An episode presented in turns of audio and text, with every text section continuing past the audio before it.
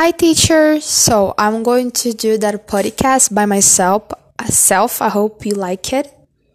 So I think that I was born to be the best version of myself. I think I was born to be the best daughter, the best person, the best sister, the best friend, and uh, help another people and uh, love them.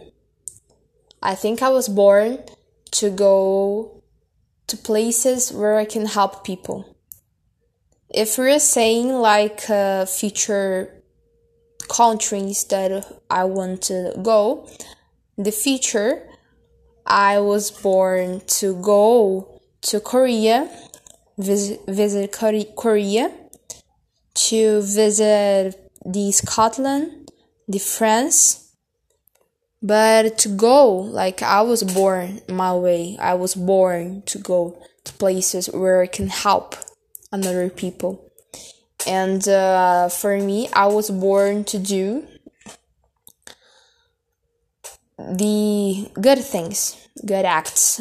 I think i was i don't know the occupation that i want to do yet but i know that uh, i want to do something that i can help people that i can be me I want to do something that God has made me to do.